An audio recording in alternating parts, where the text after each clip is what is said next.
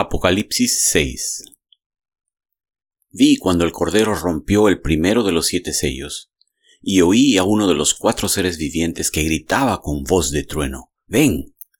Miré, y apareció un caballo blanco. El jinete llevaba un arco, se le dio una corona y salió como vencedor, para seguir venciendo. Cuando el Cordero rompió el segundo sello, oí al segundo ser viviente que gritaba, Ven. En eso salió otro caballo de color rojo encendido. Al jinete se le entregó una gran espada, se le permitió quitar la paz de la tierra y hacer que sus habitantes se mataran unos a otros.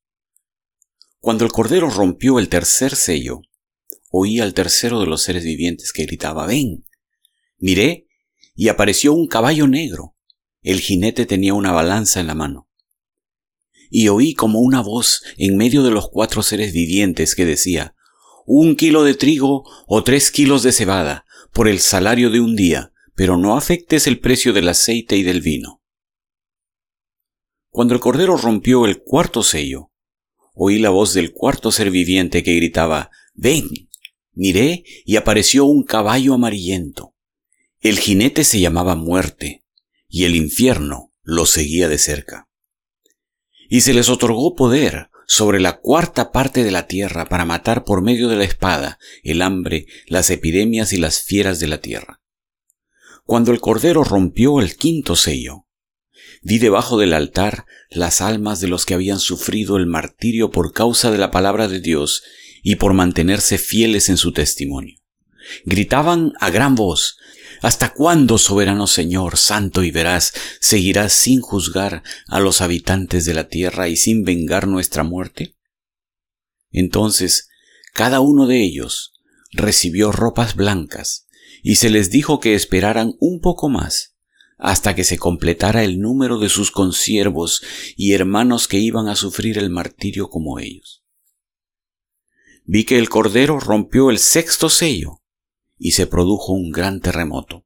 El sol se oscureció como si se hubiera vestido de luto. La luna entera se tornó roja como la sangre y las estrellas del firmamento cayeron sobre la tierra, como caen los higos verdes de la higuera sacudida por el vendaval. El firmamento desapareció como cuando se enrolla un pergamino, y todas las montañas y las islas fueron removidas de su lugar. Los reyes de la tierra, los magnates, los jefes militares, los ricos, los poderosos y todos los demás, esclavos y libres, se escondieron en las cuevas y entre las peñas de las montañas. Todos gritaban a las montañas y a las peñas, caigan sobre nosotros y escóndanos de la mirada del que está sentado en el trono y de la ira del Cordero, porque ha llegado el gran día del castigo. ¿Quién podrá mantenerse en pie? Apocalipsis 7 Después de esto, vi a cuatro ángeles en los cuatro ángulos de la tierra. Estaban allí de pie, deteniendo los cuatro vientos para que éstos no se desataran sobre la tierra, el mar y los árboles. Vi también a otro ángel, que venía del oriente con el sello del Dios vivo. Gritó con voz potente a los cuatro ángeles a quienes se les había permitido hacer daño a la tierra y al mar. No hagan daño ni a la tierra ni al mar ni a los árboles hasta que hayamos puesto un sello en la frente de los siervos de nuestro Dios. Y oí el número de los que fueron sellados, ciento cuarenta y cuatro mil de todas las tribus de Israel.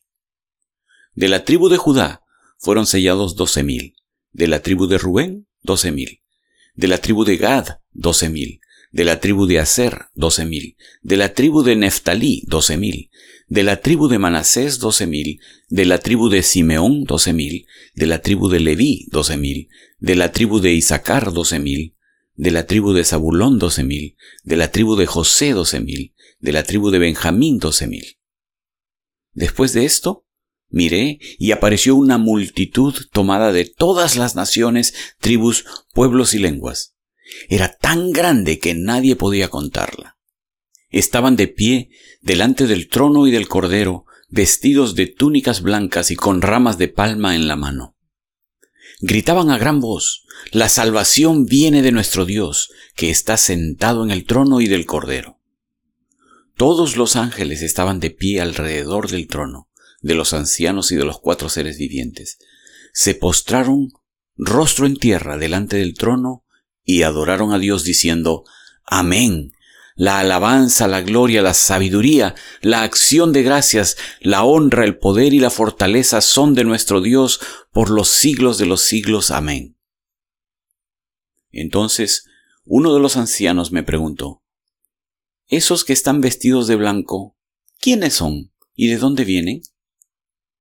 Eso usted lo sabe, mi señor, respondí. Él me dijo, aquellos son los que están saliendo de la gran tribulación. Han lavado y blanqueado sus túnicas en la sangre del Cordero. Por eso están delante del trono de Dios, y día y noche les sirven en su templo. Y el que está sentado en el trono les dará refugio en su santuario. Ya no sufrirán hambre ni sed. No los abatirá el sol ni ningún calor abrasador, porque el Cordero que está en el trono los pastoreará y los guiará a fuentes de agua viva, y Dios les enjugará toda lágrima de sus ojos. Apocalipsis 8 Cuando el Cordero rompió el séptimo sello, hubo silencio en el cielo como por media hora. Y vi a los siete ángeles que están de pie delante de Dios, a los cuales se les dieron siete trompetas. Se acercó otro ángel y se puso de pie frente al altar. Tenía un incensario de oro, y se le entregó mucho incienso para ofrecerlo junto con las oraciones de todo el pueblo de Dios sobre el altar de oro que está delante del trono. Y junto con esas oraciones subió el humo del incienso desde la mano del ángel hasta la presencia de Dios. Luego el ángel tomó el incensario y lo llenó con brasas del altar, las cuales arrojó sobre la tierra, y se produjeron truenos, estruendos, relámpagos y un terremoto. Los siete ángeles que tenían las siete trompetas se dispusieron a tocarlas. Tocó el primero su trompeta, y fueron arrojados sobre la tierra granizo y fuego mezclados con sangre. Y se quemó la tercera parte de la tierra, la tercera parte de los árboles y toda la hierba verde. Tocó el segundo ángel su trompeta, y fue arrojado al mar algo que parecía una enorme montaña envuelta en llamas. La tercera parte del mar se convirtió en sangre, y murió la tercera parte de las criaturas que viven en el mar. También fue destruida la tercera parte de los barcos. Tocó el tercer ángel su trompeta, y una enorme estrella, que ardía como una antorcha, cayó desde el cielo sobre la tercera parte de los ríos y sobre los manantiales. La estrella se llama amargura, y la tercera parte de las aguas se volvió amarga, y por causa de esas aguas murió mucha gente. Tocó el cuarto ángel su trompeta, y fue asolada la tercera parte del sol, de la luna y de las estrellas, de modo que se oscureció la tercera parte de ellos.